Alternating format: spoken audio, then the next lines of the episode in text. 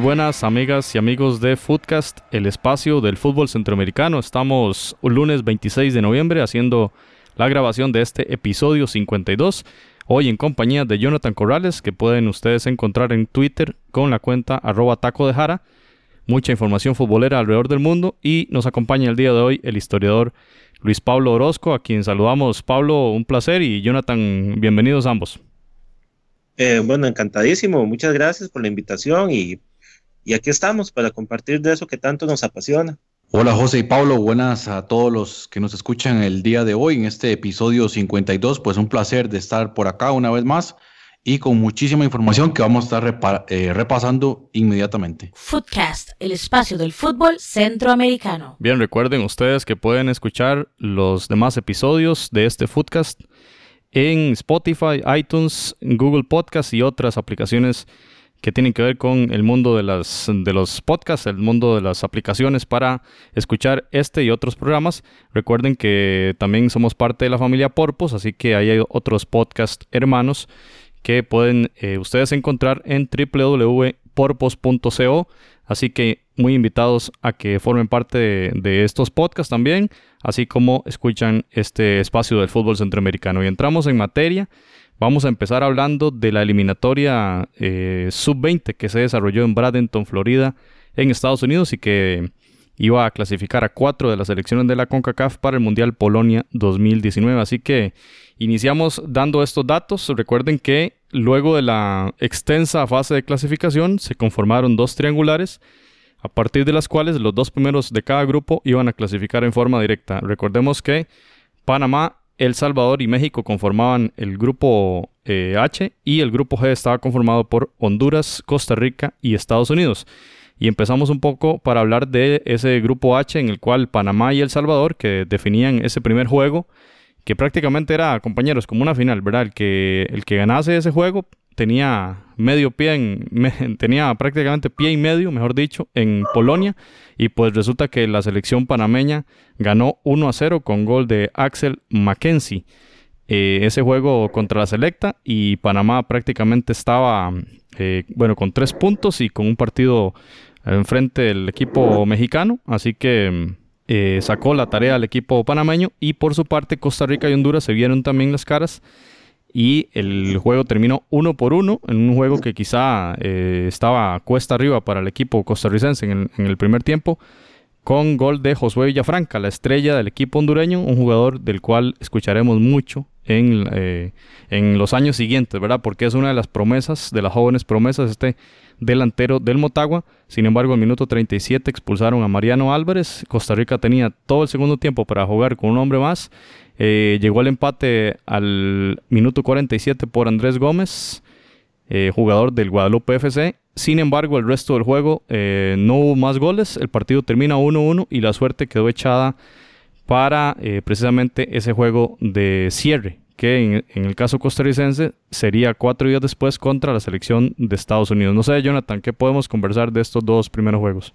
Bien, sobre todo le presté mucha atención al partido que disputó la selección de Costa Rica contra Honduras, un partido donde Honduras en primera instancia estaba teniendo pues un partido controlado, llamémoslo así, el tipo el típico juego 4-4-2 que le da muchísimo le hace muchísimo daño a Costa Rica. Le expulsan a, uno de los jugadores. Costa Rica tuvo infinidad de oportunidades de anotar, pero fue imposible. Realmente una selección de Costa Rica que no vamos a decir que todo fue malo, tiene algunos aspectos importantes a nivel defensivo, sin embargo en ataque me parece que le faltó muchísima eh, ser un poco más finos en ataque, porque oportunidades de gol tuvieron, sobre todo en ese partido contra Honduras, y al final de cuentas las desperdiciaron con un hombre de más.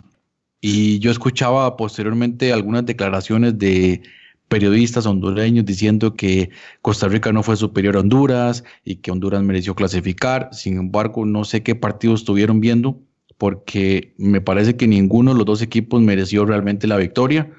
A pesar de las oportunidades costarricenses. Y al Mundial, siendo honestos y siendo realmente realistas con lo que sucedió, eh, clasifica al menos malo, porque ninguno de los dos equipos eh, realmente mereció eh, esa clasificación al Mundial.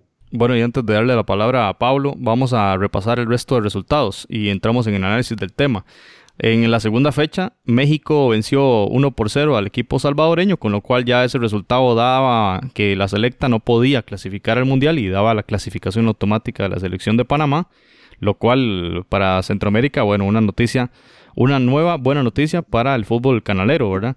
Y por otra parte, ese mismo viernes 16 de noviembre, la selección de Estados Unidos se deshizo 4-0 contra la selección de Costa Rica. Eh, entonces, un solo punto y eh, Estados Unidos ya prácticamente estaba en el Mundial de Polonia, faltando la fecha de cierre contra Honduras. Honduras lo único que le iba a impedir estar en Polonia era perder 5 0 contra Estados Unidos. Eh, al final logró, eh, bueno, eh, la derrota fue de 0 por 1 y con ello clasifica la selección catracha también al Mundial.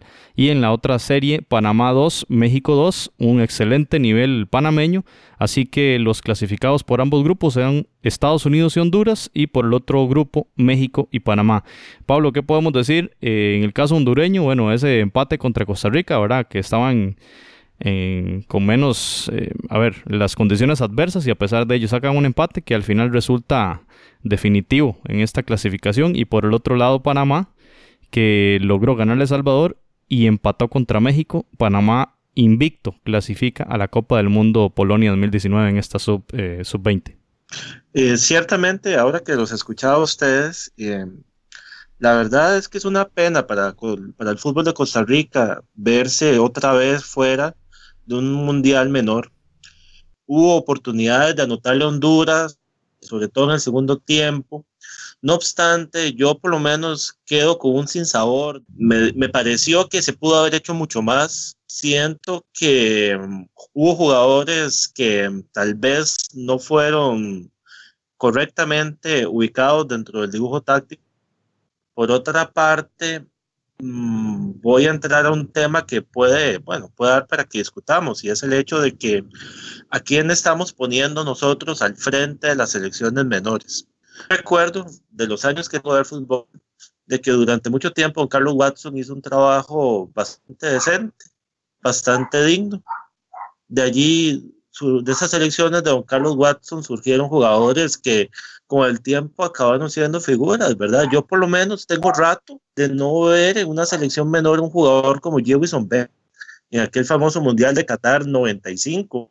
Ni qué decir, por ejemplo, un Froilán Ledesma, un mismo Winston Parks en Argentina 2000, o lo que significó Andrei Campos también y su grupo. O sea, me pregunto hasta qué punto este señor, eh, Brian Camacho, con todo respeto, ¿verdad? aproximó a don Carlos, o sea, aproximó a gente experimentada o gente que tuviera ya ese rodaje para asesorarse. Siempre es bueno escuchar ideas de gente que ha vivido y que ha tenido y que ha tenido su, su éxito, que ha calado dentro de la disciplina en la que, en la que uno se desarrolla.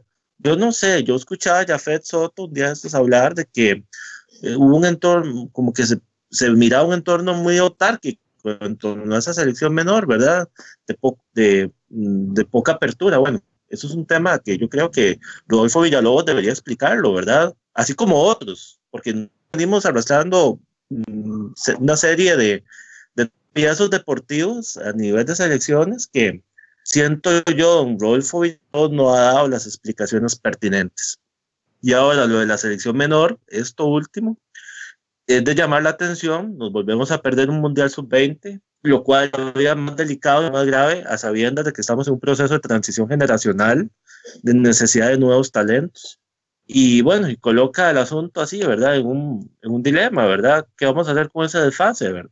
Cierto, ahorita en el último proceso de Ronald González han surgido algunas opciones que valdría la pena después analizar, pero lo cierto es que el tema de, las, de los mundiales sub-20 siempre ha sido un, una palanca, ¿verdad? Algo que permite la maduración de ciertos jugadores. Mucha razón, Pablo. Y recuerdo, bueno, yo recuerdo a Jafet Soto eh, en un partido memorable ganándole a, Alemania, ¿verdad? Si no me equivoco, en, una, en un mundial menor. aquel Mundial de Argentina y luego el Mundial, el más reciente, 2009. Hay que remontarse casi 10 años atrás para recordar una buena participación de Costa Rica en Liga Menor, ¿verdad? Y es muy interesante, si, no, si se quiere, muy llamativo y, tiene, tiene usted razón en el tema federativo, ¿verdad? Que no hay como, no se encienden las luces, de las luces rojas, no hay alarma, parece, ¿verdad? Al menos esa es la señal que uno recibe desde la federación, ¿verdad? Que como si no pasara nada. Y este, bueno, me parece que, que en momentos de esta eh, coyuntura en la que la selección está en un proceso de renovación de figuras, donde más de la mitad de, los, de las grandes figuras de la mayor eh, están, están saliendo, sino que ya salieron algunas de ellas, pues sin duda que es un momento crítico en virtud también de los avances que uno observa en Panamá y de los avances que se observan en Honduras. Y si uno ve la mayor de Honduras, por ejemplo, toda la... Eh, la cantidad de jugadores que tiene Honduras en el ataque y jugadores que no sobrepasan los 24 años, ¿verdad? Yo creo que han hecho un mejor trabajo de estas elecciones.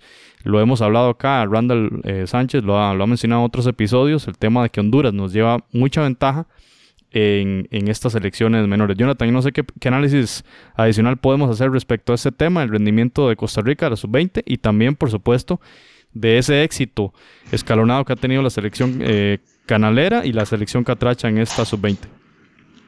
Sí, yo, mm, yo voy a coincidir mucho con el comentario de, de, Pablo y también el suyo. Costa Rica se está quedando atrás en materia de selección menor, sobre todo la parte de sub-17, sub-20. A mí todavía no me preocupa tanto porque ustedes ven, por ejemplo, el proceso de Jimmy Marín o Alan Cruz, las selecciones sub-20 donde participaron no fueron exitosas, sin embargo usted ve el producto final de ellos y usted dice, sí, tenemos cierto material con el que se podría trabajar y dar pelea en la, eliminatoria, teniendo en cuenta que eh, no, es una generación dorada, por supuesto, de, estos dos muchachos, pero el mismo Randall Deal, otro, otro jugador que ha participado en mundiales, eh, bueno, importante, ¿verdad? Por lo menos participaron en el mundial anterior, pero no es una generación dorada, pero hay material con el cual trabajar. Sin embargo, yo veo el caso de Panamá, y usted lo decía muy bien, el caso de Honduras, tal vez no en esta selección sub-20, pero sí ya los jugadores que van ahí entre, entre los 21 y los 23 años, con muchísima proyección. En esta eliminatoria sub-20, por lo menos a mí me deja un muy buen sabor lo que hizo la selección de Panamá. De hecho, por ejemplo, si usted revisa las estadísticas en ese, en ese 2 a 2 contra México, y Panamá dominó, o sea, mucho más tiros a marco, un, juego incisivo, muy bueno y creo que ahí ya se nota la diferencia. Y México con un equipo de, alto calibre, ¿verdad? Eh, no solo el caso de, de, la Ines, sino también de otros jugadores que han participado muy bien en este, en este mundial, incluido el goleador del torneo, eh, el, jugador, el goleador del torneo José Macías. Eh, un equipo importante. Ahora, en el caso de Estados Unidos, que de hecho fue el mejor equipo del torneo, se llevó a la Copa, vence a Honduras 1 a 0, que es lo que le da la clasificación al Mundial a Honduras, pero reviso las estadísticas, Honduras apenas dos remates a marco, o sea, mm, ni uno directo, eh, mientras Estados Unidos 12 disparos. O sea, la, la diferencia es enorme entre estos dos equipos. Honduras clasifica con muy poco a este Mundial. Entonces, en resumidas cuentas, sobre este Mundial Sub-20 a nivel centroamericano, lo de Panamá muy destacable, una clasificación totalmente merecida.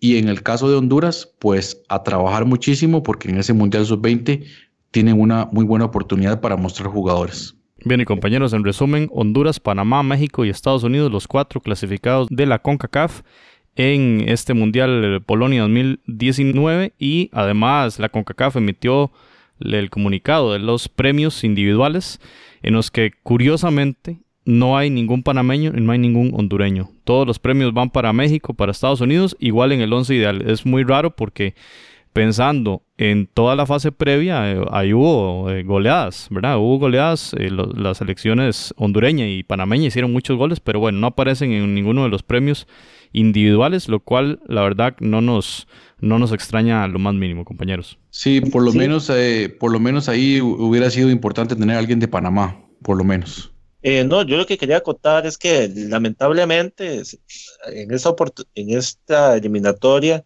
nos perdimos la oportunidad de ver un poco más a jugadores como Josué Abarca, que está en el Santos de, de México, Torreón, me parece. correcto. Sí. Yo también quedé con esa sí, Yo, yo, quedé con esa espinita. Yo no sé qué pasó, por ejemplo, con José Rodolfo Alfaro, de Carmelita. Ahí, por ahí hay algunas preguntas que yo creo que valdría la pena en algún momento que se le consultaran al técnico, ¿verdad? No sé. Uno ve los videos de, José Abarca y Pablo y Jonathan son, son muy destacadas las jugadas que hacen Santos de México, ¿verdad? Donde eh, por la banda de izquierda despunta y, bueno, no solo pone muchas asistencias, sino también anota, ¿verdad? Ya no sé si ya debutaría en la, Liga Mayor, pero, pero un jugador que esté en ese torneo y, realmente contra Honduras creo que no jugó, o si le dieron minutos fueron muy pocos. Sí, sí eh, tiene razón Pablo en que es una pregunta que hay que realizarse. ¿Qué pasó con Josué Abarca y su participación en este torneo? Correcto, sería, parte del informe final que debería eh, entregar el, señor Brian Camacho y, sacar conclusiones, ¿verdad? De este, de este, de este torneo. Y entre los, y, en cuanto al, tema este del once ideal, pues sí, en el caso de, Panamá, me parece que al menos un jugador tendría que haber estado ahí. Y pues destacado final del torneo, este José Juan Macías, de mexicano, el delantero del, del Guadalajara, de Chivas, y también el mejor jugador del torneo fue, fue nombrado Alexis Méndez de los Estados Unidos, pero es un medio, eh, mediocampista que está en el fútbol alemán con el Freiburgo, producto del Galaxy. Entonces, pues interesante lo que está haciendo también Estados Unidos, que lleva una selección muy, muy fuerte a esta Copa del Mundo Sub-20. Y también hay que hablar de la, de la, renovación de la mayor, ¿verdad, Pablo? Sí, no, no, brevemente, a, a propósito de lo que dice el compañero Jonathan, muy acertadamente el trabajo de los Estados Unidos que vean ustedes que hay un, el jugador de élite para mí en el área, uno para los más destacables, es Christian Pulisic. ¿Qué edad tiene Christian Pulisic? De los 20 años, me equivoco. 20, 21, sí. Bueno, mucho que analizar en, en tema de selecciones y de cómo estos rivales de nuestra área están trabajando muy bien eh, en estos temas y en el tema de la renovación, porque revisando las mayores, las que participaron en la hexagonal anterior, Todas tienen que hacer procesos de renovación. Usted está escuchando Footcast, el espacio del fútbol centroamericano. Compañeros, pasamos al siguiente tema y es el tema de la fecha FIFA que se disputó eh, en noviembre. Vamos a hablar un poco, eh, empezando por los juegos que disputaron las selecciones del Salvador y de Nicaragua, juegos oficiales como parte de la Liga de Naciones de la CONCACAF. Vamos a empezar hablando justamente de ese juego en el cual eh, Salvador visitaba Bermuda en esa tercera fecha de la Liga de Naciones. El partido se disputó en el Bermuda National Stadium y resulta que la selección de Bermuda triunfó 1 por 0 con gol de Nanki Wells. Es un delantero del Queen's Park Rangers. Eh, disputa la Championship, la segunda división de, de Inglaterra. Y realmente, si se quiere sorpresivo, esta derrota del Salvador, derrota que ya veremos la tabla de posiciones, le pone la, situación cuesta arriba a la selecta de cara a esa clasificación a la Copa Oro 2019. Así que la noticia de impacto es El Salvador perdió en el Caribe. Ya recordemos que en la primera fecha había sido una derrota angustiante en el minuto 90. Con, aquel gol en el 90 más 4, más bien de Serén, y pues ahora no, no le alcanzó. La selecta perdió contra Bermuda y pierde grandes posibilidades de clasificación eh, para la Copa Oro. Ya, ya ahorita revisamos el tema de la tabla de posiciones y vamos a ver eh, días después de ese partido oficial, la selecta también jugó en casa en el Cuscatlán contra la selección de Haití, que también eh, había jugado contra Nicaragua en la Liga de Naciones. Este partido termina 1 a 0, ganando el, equipo salvadoreño con gol de Joaquín Rivas, mediocampista que trabaja para el Tulsa Rocknex, que es de la eh, segunda división de Estados Unidos. Así que mm, Jonathan y Pablo, la situación para El Salvador complicadísima, pierden esa tercera fecha de la Liga de Naciones y se le complica mucho. Eh, vamos a ver el juego que tiene de frente para cerrar esta competición, ni más ni menos que contra Jamaica, uno de los mejores equipos del Caribe. Ese partido será el 23 de marzo y será prácticamente una final. Necesita ganar, llegar a los nueve puntos y si no, golear por, en virtud de la gol diferencia enorme que tienen los rivales de eh, esta Liga de Naciones de CONCACAF. Ahorita vamos a ver el tema de los puntos, pero ¿cómo, ¿qué podemos hablar de esta derrota contra Bermuda de la selección salvadoreña? Sí, bueno, definitivamente una jornada en términos generales bastante oscura para el fútbol centroamericano, tanto la derrota del Salvador, también la derrota de Nicaragua, que yo todavía no lo descarto para la clasificación a la Copa de Oro. Sí podría ser que no les vaya a alcanzar para clasificar a la Liga A, que se jugaría en el 2019. Sin embargo, creo que todavía podría meterse ahí entre esas siete, esa posición 7 y 10, que serían los últimos espacios para clasificar para esa Copa de Oro, tomando en cuenta que todavía quedan algunos partidos contra equipos que, digamos, podrían ser un poco más accesibles, como es el caso de eh, Bermuda, San Kitts, San Nevis. Sin embargo, yo veo otros equipos bastante fuertes, como el caso de Jamaica, un equipo demasiado fuerte. Ese equipo definitivamente va a estar en la Copa de Oro. Martinica también lleva un equipo fuerte. El mismo Canadá, por supuesto. Haití está mostrando buen fútbol. Y creo que una de las revelaciones de este torneo, la selección de Curazao, por supuesto con su herencia holandesa y teniendo una muy buena participación. En el caso de El Salvador hay crisis, ¿verdad? Y, El Salvador es un, es un país, y, tal vez ahorita lo podemos comentar, es un país donde hay muchísimo talento, pero hay desorden. Y algunas veces las convocatorias no llegan todos los, los mejores jugadores. Hay algunos temas ahí internos que siempre empiezan a, a generar conflictos de cara a tener pues una selección realmente eh, con lo mejor que tenga el país, tanto en el exterior como incluso también de la liga local. Vamos a contextualizar, Pablo, antes de darte la palabra.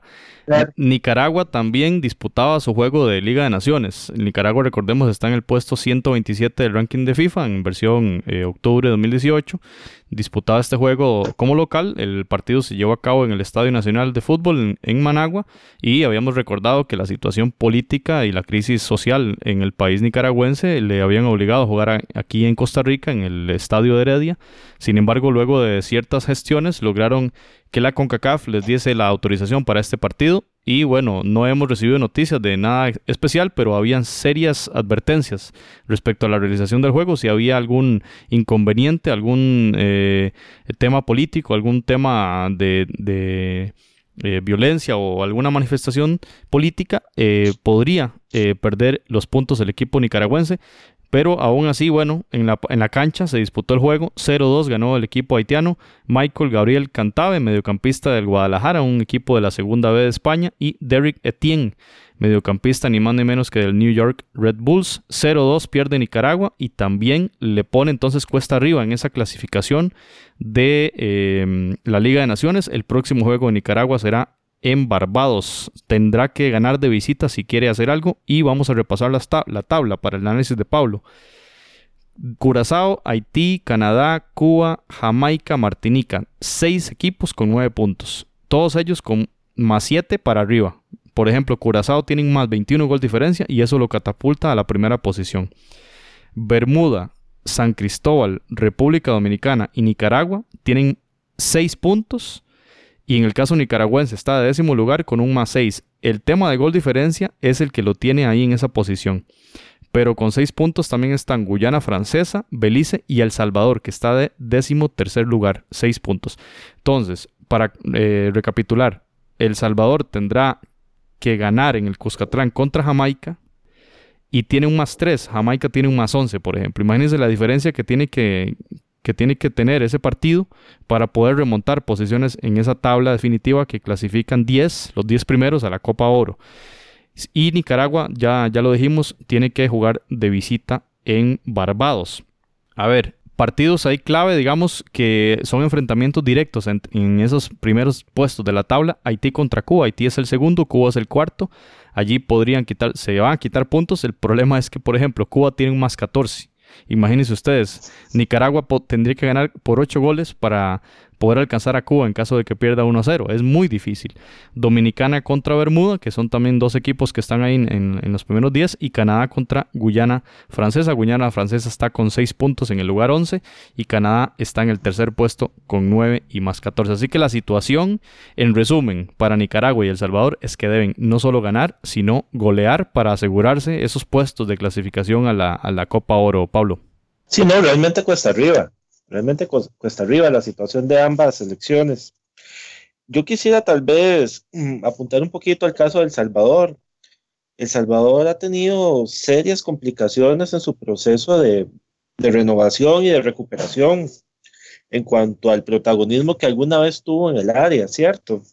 Em, yo honestamente, equipos buenos salvadoreños, yo tendría que remontarme, o por lo menos más competitivos, yo me remontaría a aquella eliminatoria de Francia 98, eh, no sé si la tenemos por ahí.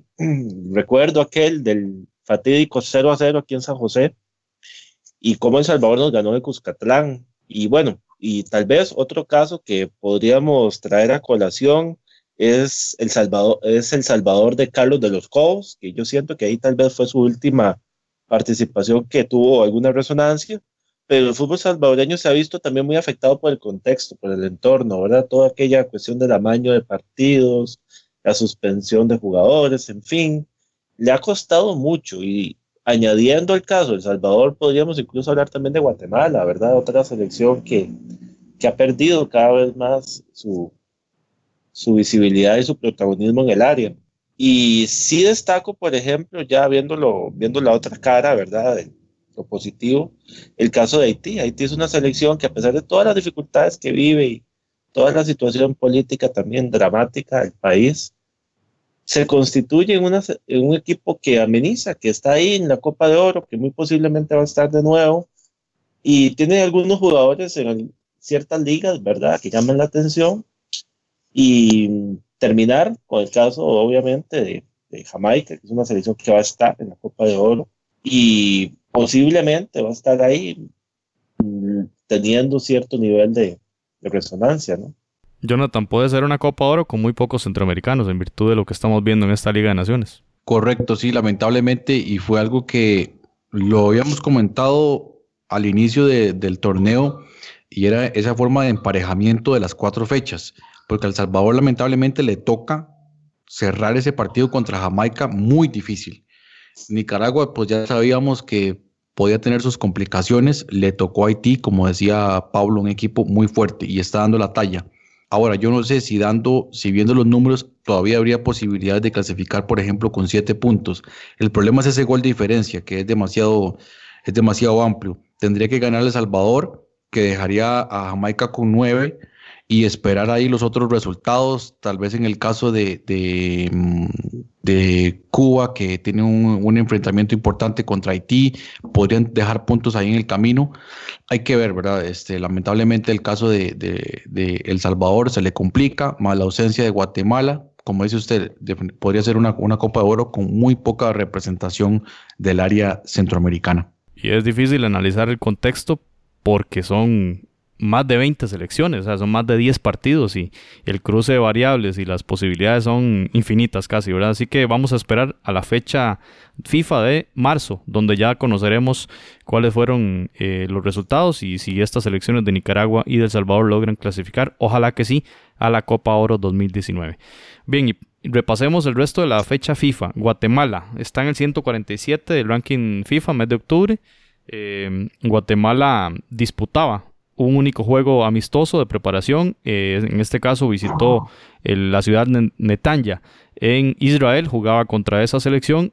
Un resultado aplastante, 7 a 0 perdió el equipo de Guatemala allá en esa visita al país israelita que recordemos disputa también la Liga de Naciones de la UEFA.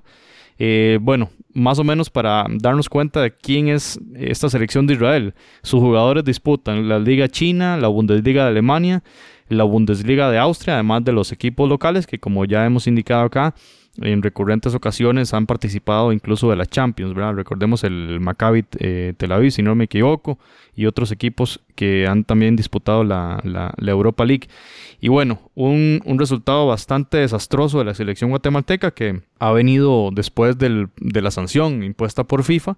Hizo un doble juego contra la selección de Cuba en el mes de agosto y luego los buenos amistosos que pactaron con Argentina, 3 a 0 perdió, y con Ecuador 2 a 0, en el cual ahora cierra con este 7 a 0, así que eh, en estos últimos tres juegos, 0 goles a favor y 12 goles en contra contra Argentina, Ecuador Israel. Y bueno, resultados bastante negativos para esta selección de Guatemala que se incorpora a la competencia. Bueno, obviamente eh, ya al tener partidos de, de alta competencia, pues pues lo va a resentir cualquier selección, ¿verdad? En especial contra, contra selecciones de este calibre.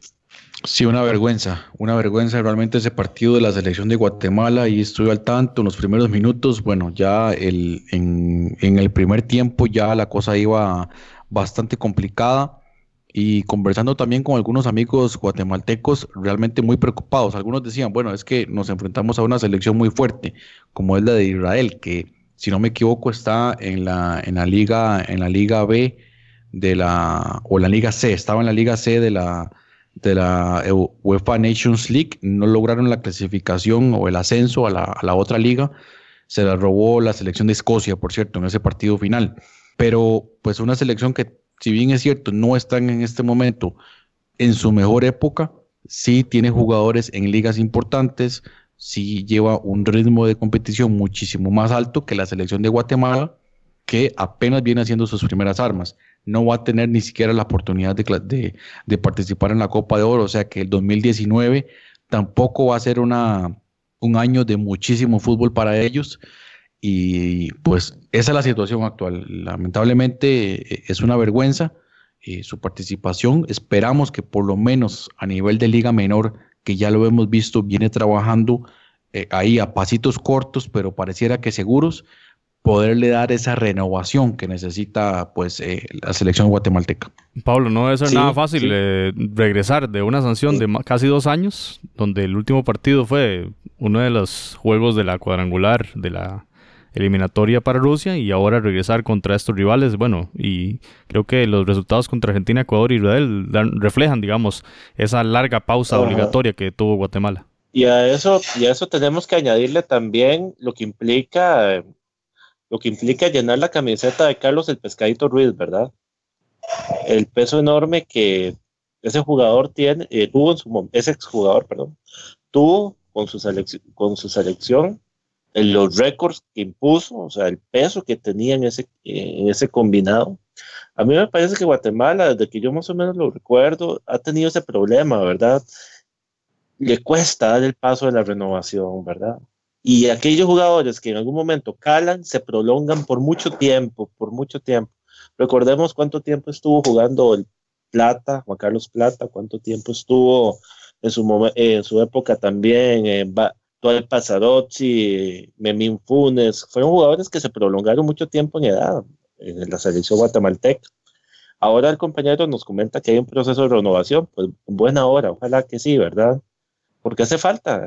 Guatemala es un país importante en el área, es una población considerable, tiene su, tiene su pasión también, su, eh, su público, y ojalá el país se recupere futbolísticamente hablando y el resultado ciertamente estrepitoso, o sea, de llamar la atención, ¿verdad? Para no solo Guatemala, sino para toda nuestra área, nuestra región centroamericana, de cómo nos preparamos, ¿cierto? Bueno, y lo interesante aquí también es que se hizo un amistoso contra la UEFA. Hemos estado hablando de la dificultad de pactar eh, estos amistosos con equipos de la UEFA precisamente porque ellos tienen eh, Liga de Naciones también, pero en este caso al parecer hubo una fecha ahí libre para un equipo y pues se pactó ese juego. Ojalá que se siga repitiendo para que esa competición, esa competencia contra las otras confederaciones siga existiendo. Bueno, pasemos al caso de la H, la selección de Honduras, puesto número 62 en el ranking de la FIFA. Eh, se enfrentaba, recibía la selección de Panamá en el Tiburcio Carías. 12.000 personas llegaron al estadio y ganó 1-0 el equipo hondureño con gol de penal del Choco Lozano, jugador del Girona allá de, España. Pero si uno ve la alineación, compañeros, es netamente ofensiva la alineación de esta selección, ¿verdad? Jerry Bengston, el Choco Lozano, Albert Ellis y Rommel Kioto, ¿verdad? Cuatro jugadores, si bien en el dibujo táctico solo está Bengston de punta y los otros son medias puntas, prácticamente uno podría decir, bueno, pero podrían intercambiar posiciones. Están jugando casi que con cuatro delanteros, ¿verdad? Emilio Aguirre por la izquierda, ¿verdad? El, lateral y Brian Bekeles por la derecha, jugador de Necaxa. Eh, me parece junto con los Figueroa, centrales, Brian Acosta y, y Mejía, tienen una muy buena selección esta, esta selección H y con Búa López ahí que retomó la, portería. Compañeros, esta es una selección bastante fuerte que se encamina a, ser contundente en casa en la, para la próxima eliminatoria. Jonathan. Sí, una selección bastante fuerte, pero José, en ese partido muy, muy, muy polémico, ese partido, siendo honesto, me parece que a Panamá le roban este partido un penal con muchísimas dudas y un penal que no le sancionan a Panamá entrando al área, ahí en el Tiburcio Carías. Me parece que ahí el árbitro le faltó un poquito más de, de, neutralidad y es un partido más bien cerrado.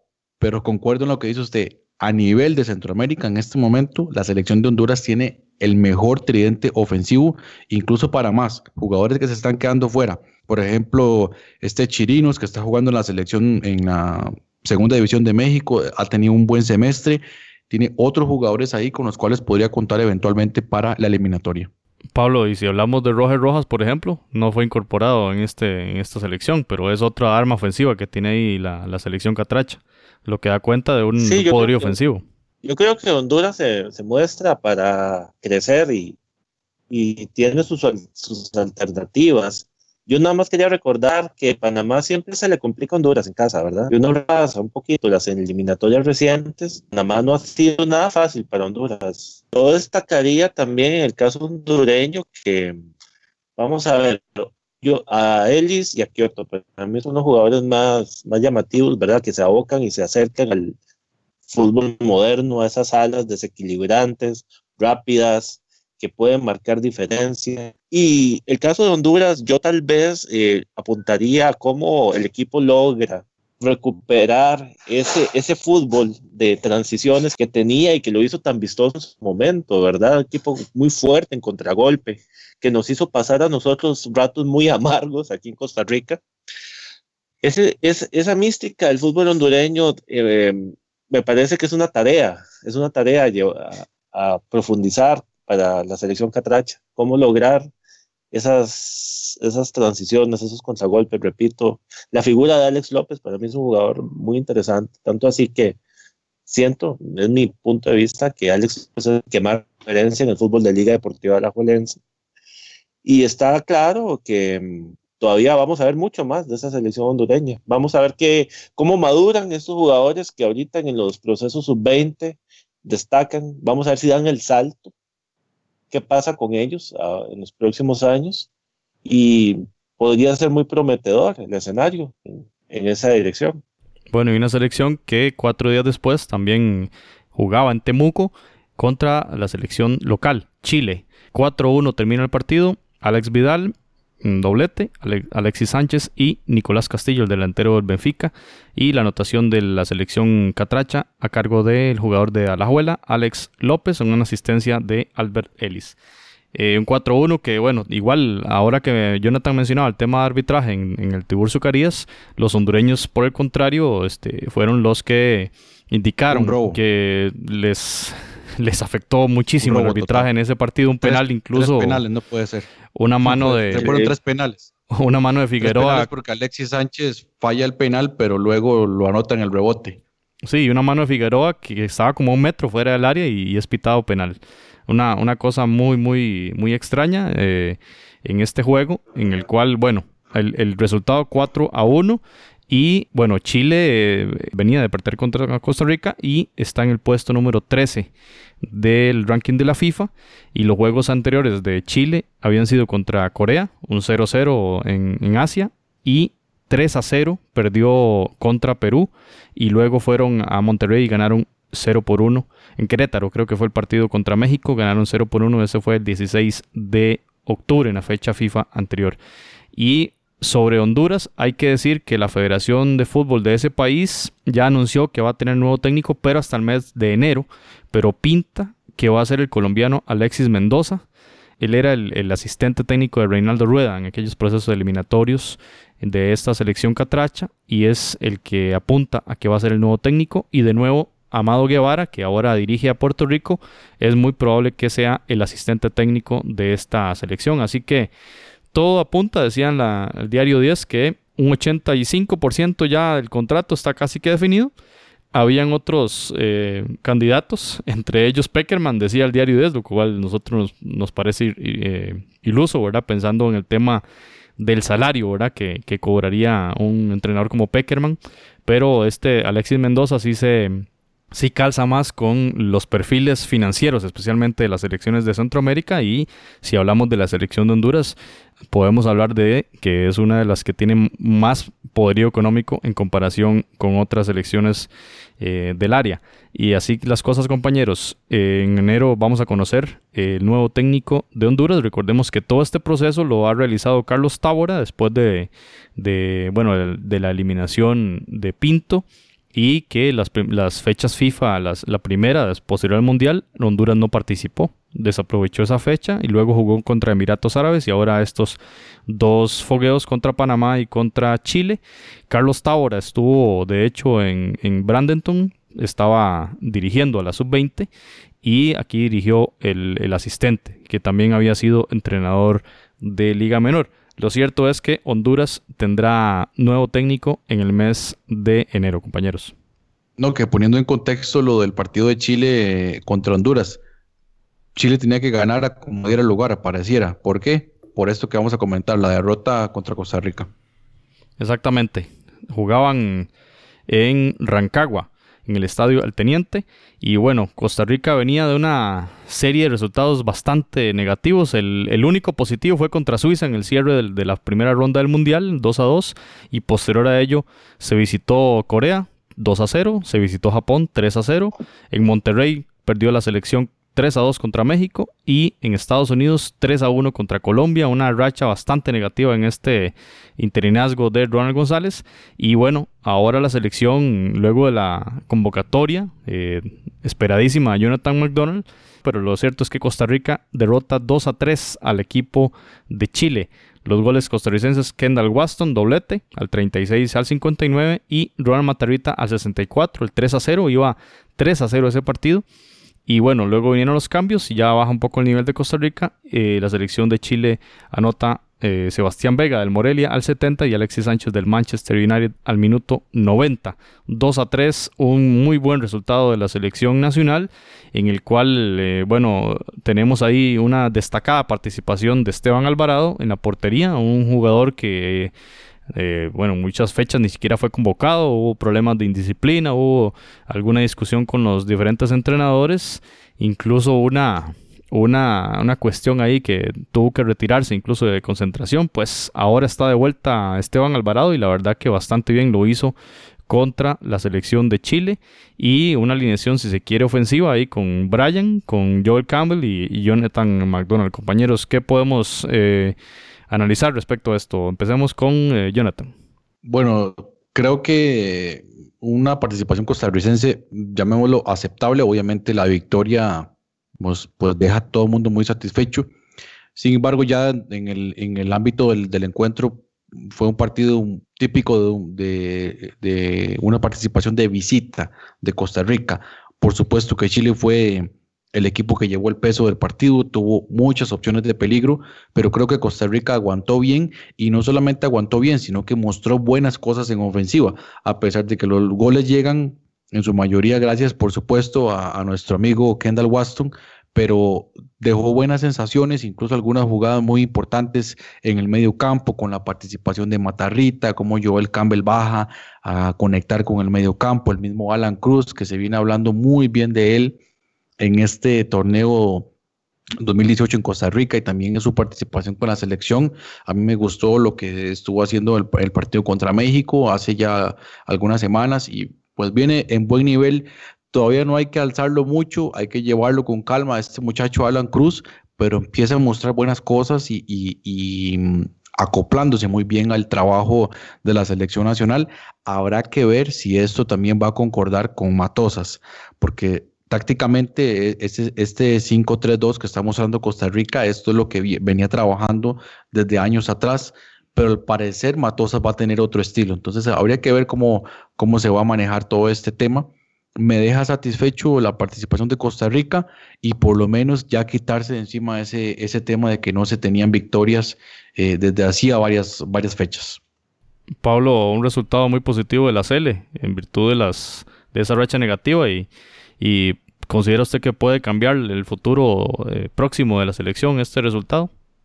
Bueno, vamos a ver, hay que esperar. Yo siento que es una bocanada de aire fresco, ¿verdad? Poder cerrar el año de esta manera, sobre todo con la gran presión que venía de, de un año que fue nefasto deportivamente hablando, el de Costa Rica, un 2018 en gran medida para el olvido, o por lo menos no para el olvido, pero sí para tenerlo para, para tratar de aprender de él, ¿verdad? De, lo que, de lo que se hizo este año y no se debió haber hecho.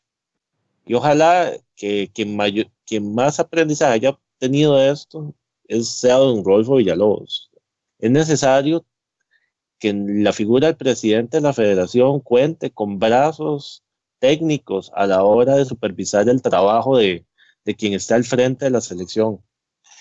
Eso faltó para mí en el Mundial pasado.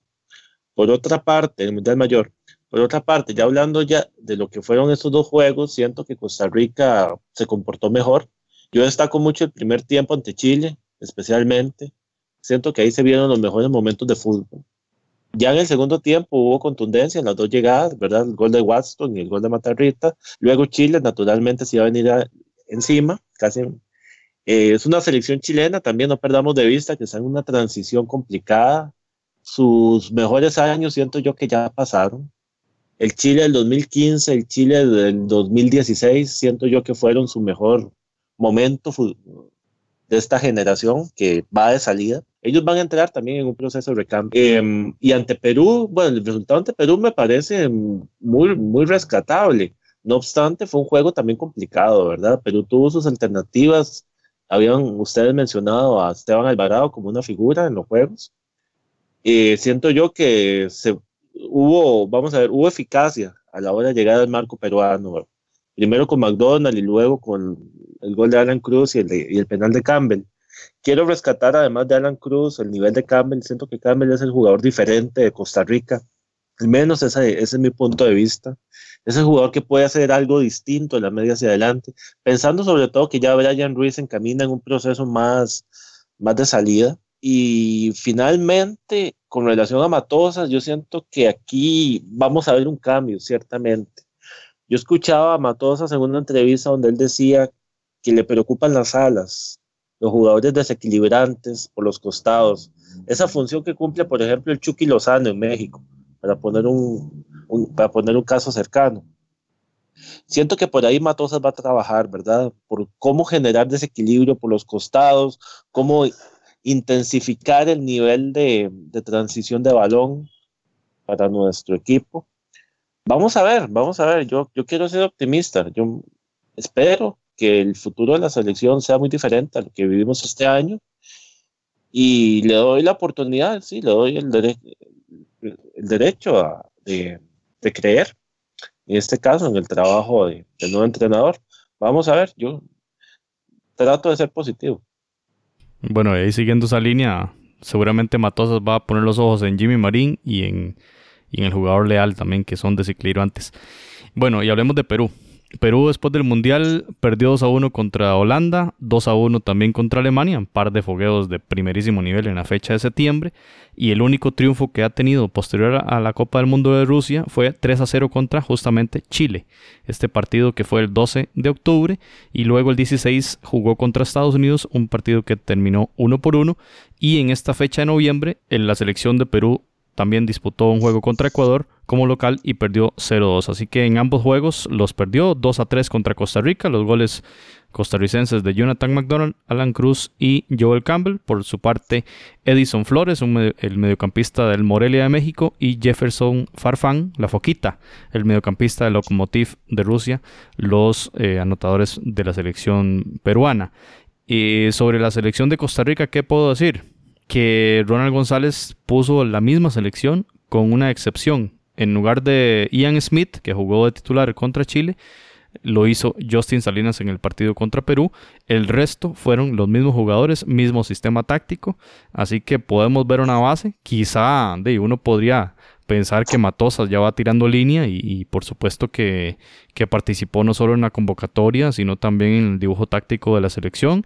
Y pues si es así, como dice Pablo, bueno, una, una luz eh, de positivismo ante este nefasto 2018 en términos deportivos de esta selección que, bueno, puso listón muy, muy alto después de su participación en Brasil 2014. Bueno, compañeros, pasamos al resto de selecciones. En este caso nos falta la selección canalera. Panamá está en el puesto 70 en el ranking de la FIFA. Ya hablamos del partido que perdió en Honduras y posterior a él, el 20 de noviembre, disputaba un partido muy interesante que era contra Ecuador. Lo disputó obviamente en el Rommel Fernández ante 12.000 espectadores y el partido termina uno por dos gana la selección ecuatoriana, eh, selección que dirige este, el Bolillo Gómez, que el entrenador panameño en Rusia 2018. Los goles fueron por John Jairo Cifuente, el delantero de la Universidad Católica, que en ese momento, Universidad Católica de Ecuador, que en ese momento era goleador de la, de la Serie A de la Liga Ecuatoriana, y este, bueno, luego el fin de semana ya le sobrepasaron, pero no, no es un dato menor que este fue el, el, quien hizo el primer gol, un remate de larga distancia. Y Ener Valencia, el delantero ni más ni menos de Tigres, uno de los mejores equipos del continente, eh, para mi gusto. Una jugada excelente ahí con, con, pierna izquierda, se quita, no recuerdo si fue a Fidel Escobar, y con derecha se quita a, a Cummings, y luego define también eh, define muy bien a pesar de la, de la chique que le realiza el portero panameño el gol de la selección canalera a cargo de Harold Cummings, el defensa del, del Earthquakes. Así que compañeros, un 1 a 2 que bueno, pone las cosas en, en, perspectiva, ¿verdad? La selección canalera pierde los dos fogueos contra Honduras y contra Ecuador. Jonathan, ¿qué podemos decir de esta etapa, digamos, también de renovación de Panamá, en el cual sigue Gary Stempel ahí y lo que suena es que viene Deli Valdés, o al menos esos son los rumores más fuertes, ¿verdad? De, de quién será el DT de la selección canalera. Sí, todavía hay bastantes dudas porque creo que Gary Stempel, mm, creo que en el fondo todavía tiene ese, ese deseo de, de dirigir a la selección de Panamá y así lo hace saber en las conferencias de prensa. Va tirando como la cuña de que de que el objetivo es Qatar y esto y lo otro. Entonces sí me parece que, que no sería raro que él se mantuviera ahí. De hecho, si ustedes se ponen a ver, es una persona que ha trabajado ya varios años en, en Panamá y que y es una persona preparada que podría llevar esta selección a buen rumbo, tomando en cuenta que ahora viene un cambio generacional y muchos de estos jugadores ya han pasado por las manos de Gary Stempel, entonces de alguna manera tendría sentido que este proceso continúe. Ahora, en cuanto al partido, en el caso de, Panamá, un resultado adverso, por supuesto, contra una selección de Ecuador que venía con un equipo, llamémoslo así, cargado de jugadores locales, tal vez no eh, con la selección con toda su convocatoria, y logra sacar un resultado bastante favorable. Ecuador había ganado en Perú, que luego perdió contra Costa Rica, y viene a, vino a jugar a Panamá y saca la victoria. Entonces, pues una jornada bastante favorable para ellos. Y en el caso de Panamá, dos derrotas que creo que no preocupan en este momento, pero ya ponen a pensar de cara a, lo que usted decía, esa decisión, si van a continuar con Gary Stempel y ver qué va a pasar de cara a lo que va a venir el próximo año, cargadísimo de partidos para la selección de Panamá. Bueno, eh, vamos a ver qué pasa con Panamá. Yo creo que Panamá está en un proceso de maduración. La experiencia de haber ido por primera vez a una Copa del Mundo tiene que generar en ellos un parteaguas. O sea, el fútbol panameño tiene que evolucionar todavía más. Me parece a mí que el gran desafío de Panamá es cómo lograr eh, ser un equipo más, vamos a ver, digo yo más frío, ¿verdad? Tácticamente más sólido. Hay veces, siento yo, que Panamá dejó ir grandes oportunidades por esos momentos de euforia, esos momentos donde se, se precipitó el equipo, ¿verdad? Como por ejemplo en aquel juego ante Estados Unidos, ahí en Ciudad de Panamá, que fue el que permitió finalmente que México avanzara a aquel repechaje del, para el 2014, solo por citar un caso. Siento que Panamá tiene que madurar, o sea, el gran desafío del fútbol panameño es cómo lograr que todo ese territorio tan prometedor, todas esas nuevas generaciones de gente que va a mundiales juveniles, como el, que va, como el de ahora en Polonia, cómo esa generación logra dar el salto por una parte y por otro lado la maduración táctica es del fútbol panameño, cómo Panamá se logra posicionar de manera más sólida, más contundente, donde no sea simplemente ir a participar a una Copa del Mundo el objetivo y no importa si nos meten seis o nos meten tres o cuatro, cambiar un poquito ese cassette y comenzar a pensar de manera que se pueda competir y se pueda dar ese salto. Esa es mi opinión con respecto a Panamá, que ciertamente es la, selección que para mí ha dado mejores pasos o ha crecido más en los últimos, en los últimos años. Bien, compañeros, con esto cerramos el análisis de las elecciones centroamericanas en esta fecha FIFA del mes de noviembre.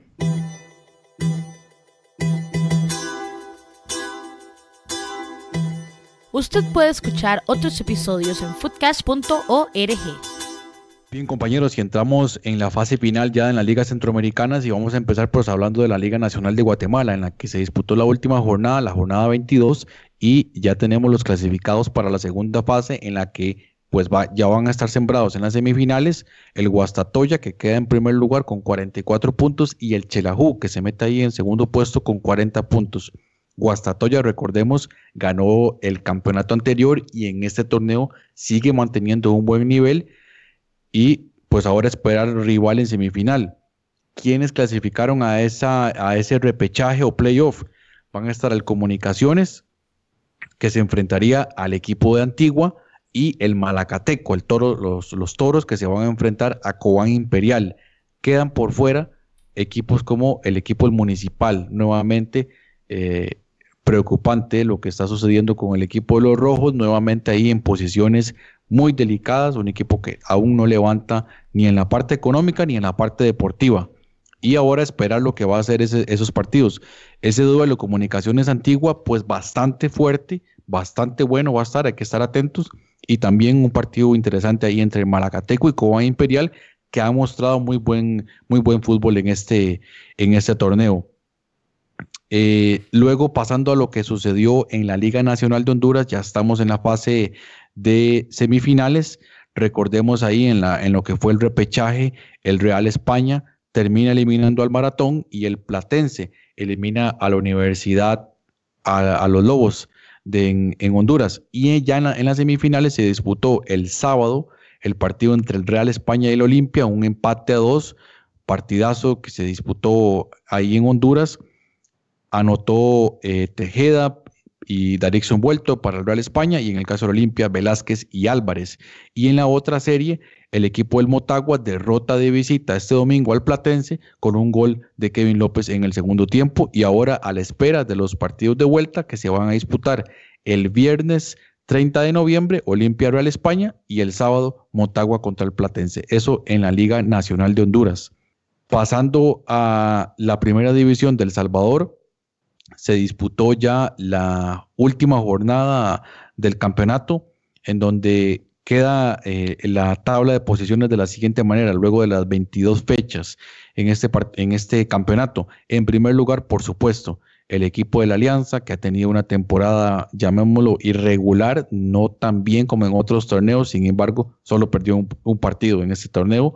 Eh, llamemos eso, eh, en algún momento se, se llamó como una especie de crisis, aunque parezca raro. 49 puntos, segunda posición, el Santa Tecla, con 43.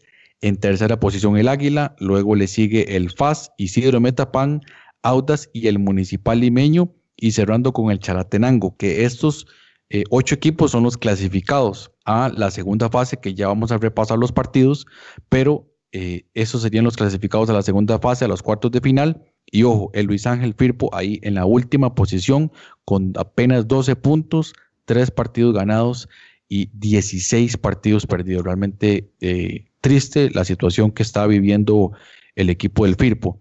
Y repasando así rápidamente cómo quedaron eh, las series, el equipo de el Santa Tecla se va a enfrentar al Municipal Limeño. Por la otra serie estaría jugando Alianza contra el equipo de Chalatenango, FAS contra el Isidro Metapán y el equipo del Águila enfrentaría al Audas. Esa sería la serie eh, de cuartos de final y ver cómo, cómo va a pasar ahí favoritos una semifinal entre eh, Santa Tecla contra el Águila y un FAS Alianza y a la espera ahí de ver qué va a suceder entonces en esa, en esa final. Estaremos muy atentos.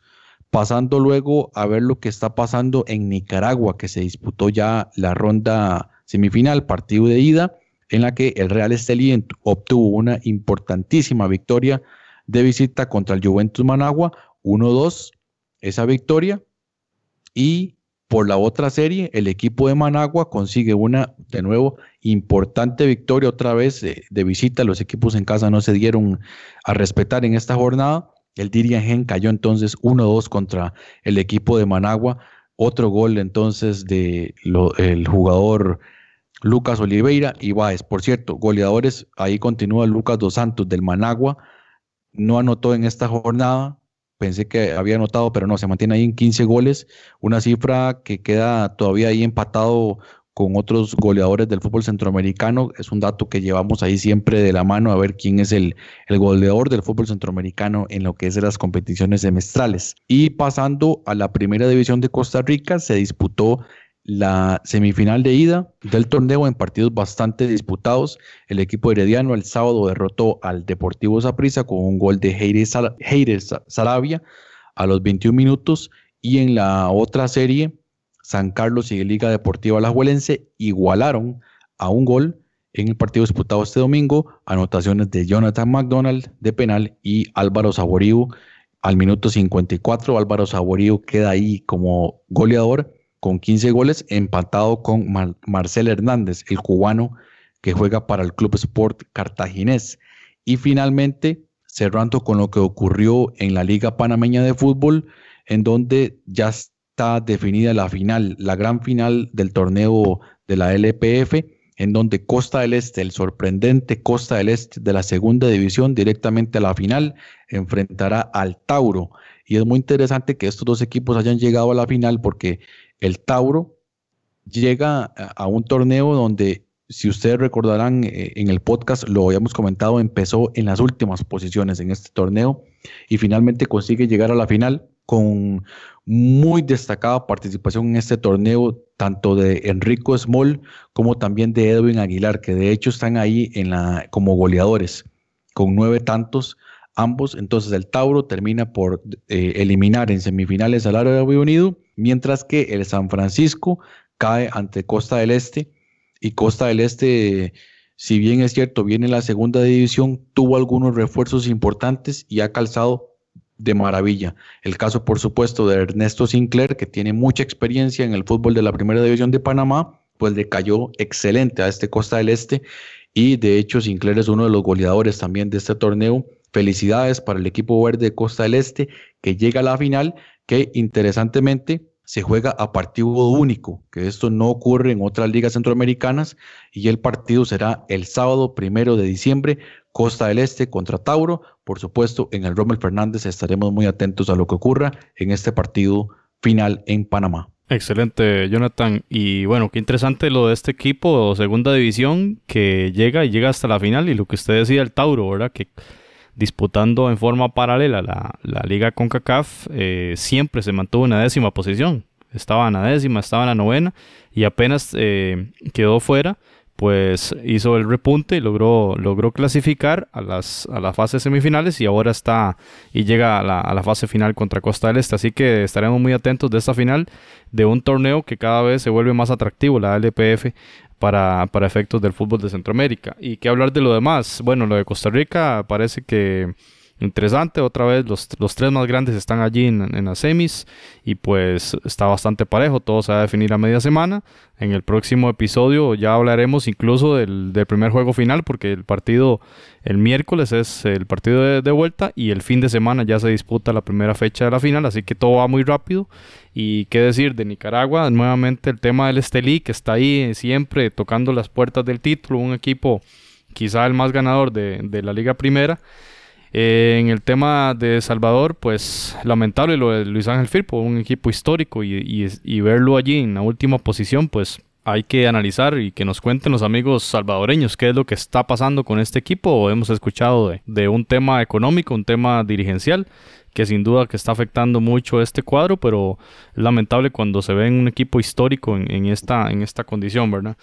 Y bueno, en Honduras todo parece indicar nuevamente, ¿verdad? Bueno, por lo menos el Motagua, el, haber ganado eh, el primer juego de visita, eh, lo, lo, deja muy cerca, ¿verdad? De, la, de, la, de esas fases finales y pues pinta muy bien. En la otra serie muy pareja entre el equipo de, San Pedro Sula, el Real España y Olimpia 2 a 2. Vamos a ver qué, qué sucede el día 30 cuando se juegue la vuelta. Está muy interesante y pues en Guatemala hablar del Guastatoya que ya es recurrente el tema de Guastatoya quedando siempre en primer lugar, el actual campeón, y ahí le sacó cuatro puntos al equipo del Chelajú y el equipo de Quetzaltenango, que estaban esperando estos dos cuadros. Los demás los otros dos eh, semifinalistas, interesante el duelo, Pablo, Antigua Comunicaciones, ¿verdad? Un duelo ahí de, de un rival de la capital y otro de una ciudad cercana, pero lo que hemos conversado fuera de micrófono, el tema de Guatemala es muy interesante que los campeonatos se han estado distribuyendo geográficamente en, varios sitios del país y no solo en la capital, como sucede en el caso hondureño y en el caso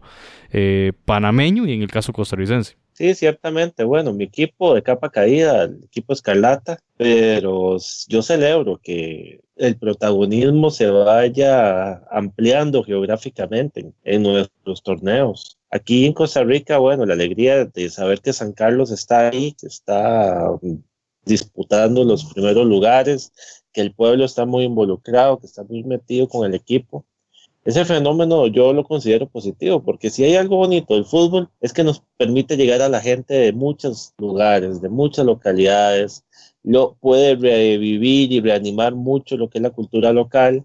Y en el caso guatemalteco, eh, en buena hora, ¿verdad? En buena hora. Le me llama mucho la atención el caso del equipo este de, Guastatoya, y lo destacaría, como vos decís, ¿verdad? Como actual campeón y veremos qué pasa. Posiblemente es el favorito. Yo no descarto Antigua, Antigua es un equipo que al final de cuentas logra, ¿verdad? También dar la campana y estaremos a la expectativa, ¿cierto? Y esperando también mejores tiempos para el equipo Escarlata. y si no mal recuerdo, el Guastatoya será el representante de Guatemala en la Copa de Campeones de la CONCACAF, que ya, ya tendrá Guatemala nuevo, nuevo cupo ahí y, y una noticia bastante positiva ver clubes del hermano país de Guatemala ya en la máxima competición de la Confederación. Footcast, el espacio del fútbol centroamericano. Pasamos ya a las noticias finales de este episodio 52 de Footcast vamos a hablar eh, de una noticia que hoy 26 de noviembre se dio a conocer acá en San José, Costa Rica, y es que Costa Rica será sede de una fecha doble en la Copa Oro 2019. Es una noticia, si siquiera histórica. Recordemos que es una competición que ha monopolizado casi que en su totalidad Estados Unidos, ¿verdad? Una, una competición del norte de América y las veces que no se ha realizado en Estados Unidos se ha realizado en México y por ello estos dos países han sido casi que los dueños por completo de estos campeonatos. Hoy la CONCACAF anunció que el Estadio Nacional de Costa Rica será sede de una jornada doble el domingo 16 de junio y en este grupo B, que el cual encabeza Costa Rica en esta Copa Oro, que no sabemos cuáles son el resto de participantes por grupo en virtud de esta eliminatoria, si se quiere, eh, conformada por los países que disputan la Liga de Naciones. Eh, dice la CONCACAF que será la primera vez en las 15 ediciones del torneo que se disputarán partidos en Centroamérica. Es una noticia histórica. El calendario completo se anunciará a principios del 2019. Esto estamos, hablando de marzo, ¿verdad? Cuando ya concluya la cuarta fecha de la Liga de Naciones, lo que hablamos antes de la premura que tiene Nicaragua y El Salvador por lograr esos nueve puntos y un buen gol diferencia para clasificar a la Copa Oro. Hasta la fecha, seis países tenemos clasificados de los 16, ¿verdad? Hay 10 clasificados que vienen con esta este, eliminatoria de Liga Naciones y para el caso de costarricenses pueden adquirir los boletos a partir del 7 de diciembre, estarán en línea en specialticket.net, dice la nota de CONCACAF. Eh, y a lo largo de puntos de venta por todo el país. Entonces, compañeros, una noticia muy, muy interesante. Costa Rica será sede de ese partido 16 de junio y otro más de los cuatro integrantes de ese grupo B de la Copa Oro. Pablo, ¿cómo analizamos este tema de Costa Rica sede de Copa Oro? Bueno, es una, es una importante chance de mostrar un poquito, ¿verdad? El tema de la logística, la organización y cómo somos o no capaces de poder albergar un torneo o, por lo menos ser casa de, de juegos a nivel del área. Yo por lo menos veo esto como un chance también desde el punto de vista de país, aprovechar la oportunidad de, bueno, de ser buenos, eh, ser buenos huéspedes, eh, perdón, ser buenos anfitriones al mismo tiempo yo creo que es una oportunidad histórica, ojalá, para que Costa Rica, la selección, se lave la cara en un torneo que no le ha sido nunca fácil y donde hemos quedado a deber. Tenemos una deuda importante en Copa de Oro. Nosotros hasta, bueno, la última edición que le ganamos a Honduras, un juego muy gris, pero previamente no le, hemos ganado, no, no le habíamos ganado ni a Honduras y a eso súmale que nunca le hemos ganado ni a Estados Unidos ni a México en este tipo de torneos. Entonces queda por ahí esa tarea pendiente. Siento yo que una de, las claves para comenzar a dar pasos en firme y de renovarnos es lograr tener una buena participación en Copa de Oro, dejar de escudarnos en ese discurso de que eso es un torneo para Estados Unidos y México. En fin, son muchas las oportunidades que se abren. Bien, y las otras dos fechas se disputarán el 20 y el 24 de junio. La del 20 se llevará a cabo en Texas, en la ciudad de Frisco, y la del 24 en Harrison, New Jersey, una ciudad donde hay mucho migrante costarricense y la colonia tica por allá esperemos que apoye bastante en ah, ese estadio, el Red Bull Arena, ¿verdad? Estadio de la MLS. Bueno, y nos parece un poco extraño este tema de la cabeza de serie de Honduras y que no se haya anunciado oficialmente todavía a Tegucigalpa o San Pedro Sula como, como, como sede, al igual que ya se anunció San José. El diario 10 decía que la otra sede que va a ser fuera de Estados Unidos va a ser en un país del Caribe. Bueno, vamos a esperar noticias a ver qué sucede con este tema de, de esta eh, doble fecha eh, de la Copa Oro 2019 que se va a realizar fuera de Estados Unidos, cuatro partidos fuera de Estados Unidos y el resto ya se van a disputar en el resto de sedes de esta competición que será en junio 2019.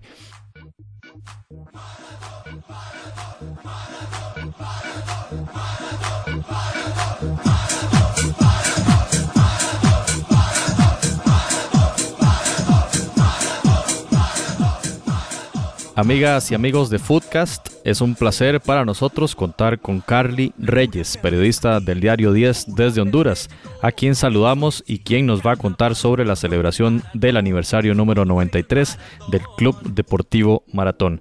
Así que Carly, como siempre, bienvenida a Foodcast y cuéntenos sobre la importancia del maratón para el fútbol hondureño y sobre la celebración de estos 93 años de existencia. Bienvenida, Carly. Hola, hola amigos, saludos hasta Costa Rica.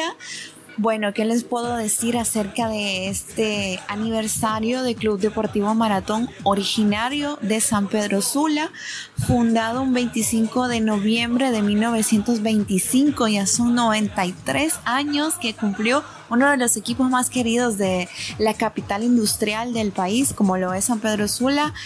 Eh, ha logrado pues nueve títulos en su historia, recientemente en el torneo de clausura 2018 se coronó monarca ganando su novena copa después de 10 años de sequía y es un equipo que le ha aportado muchísimo al fútbol hondureño, ¿no? Desde hace 93 años ellos festejan y, lo han celebrado eh, muy, muy como les dijera, eh, internamente porque, bueno, lastimosamente ellos no pudieron clasificar a las semifinales, a la instancia de las semifinales en el fútbol catracho, pero sin duda alguna en sus redes sociales convivieron por ahí con sus aficionados, por ahí hicieron una fiesta el sábado en conmemoración pues el 93 aniversario.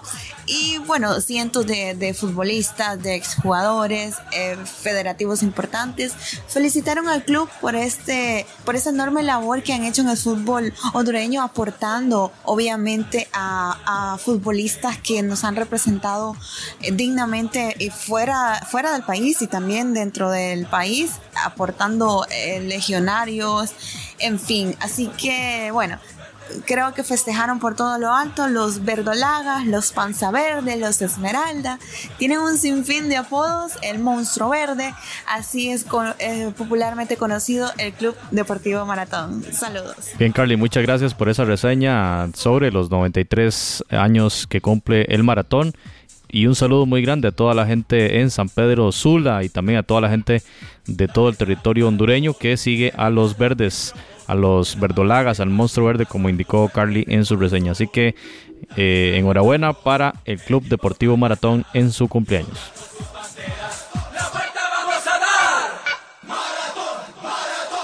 Footcast, el espacio del fútbol centroamericano. Bueno, compañeros Jonathan y Pablo, un placer haber eh, conversado con todos ustedes también de, este, de estas temáticas del fútbol en nuestra área centroamericana. Así que agradecerles mucho, Pablo, y agradecerle mucho, Jonathan, por esta hora y resto que hemos estado conversando. Pablo, muchas gracias. Un gran abrazo, José, un gran abrazo, Jonathan, y encantadísimo de haber participado en el programa. Agradecerte a vos la invitación y ojalá tengamos eh, una nueva oportunidad de seguir compartiendo este maravilloso mundo del fútbol. Y de nuevo, muchísimas gracias. Gracias, Pablo. Ahí vamos a estar alineándolo, sin duda. Vamos, va a estar en la, convocatoria oficial de Footcast. Así que muchas gracias, Pablo. Y Jonathan, muchas gracias también. un placer haber estado una vez más hablando del fútbol centroamericano y nos encontramos en el próximo episodio.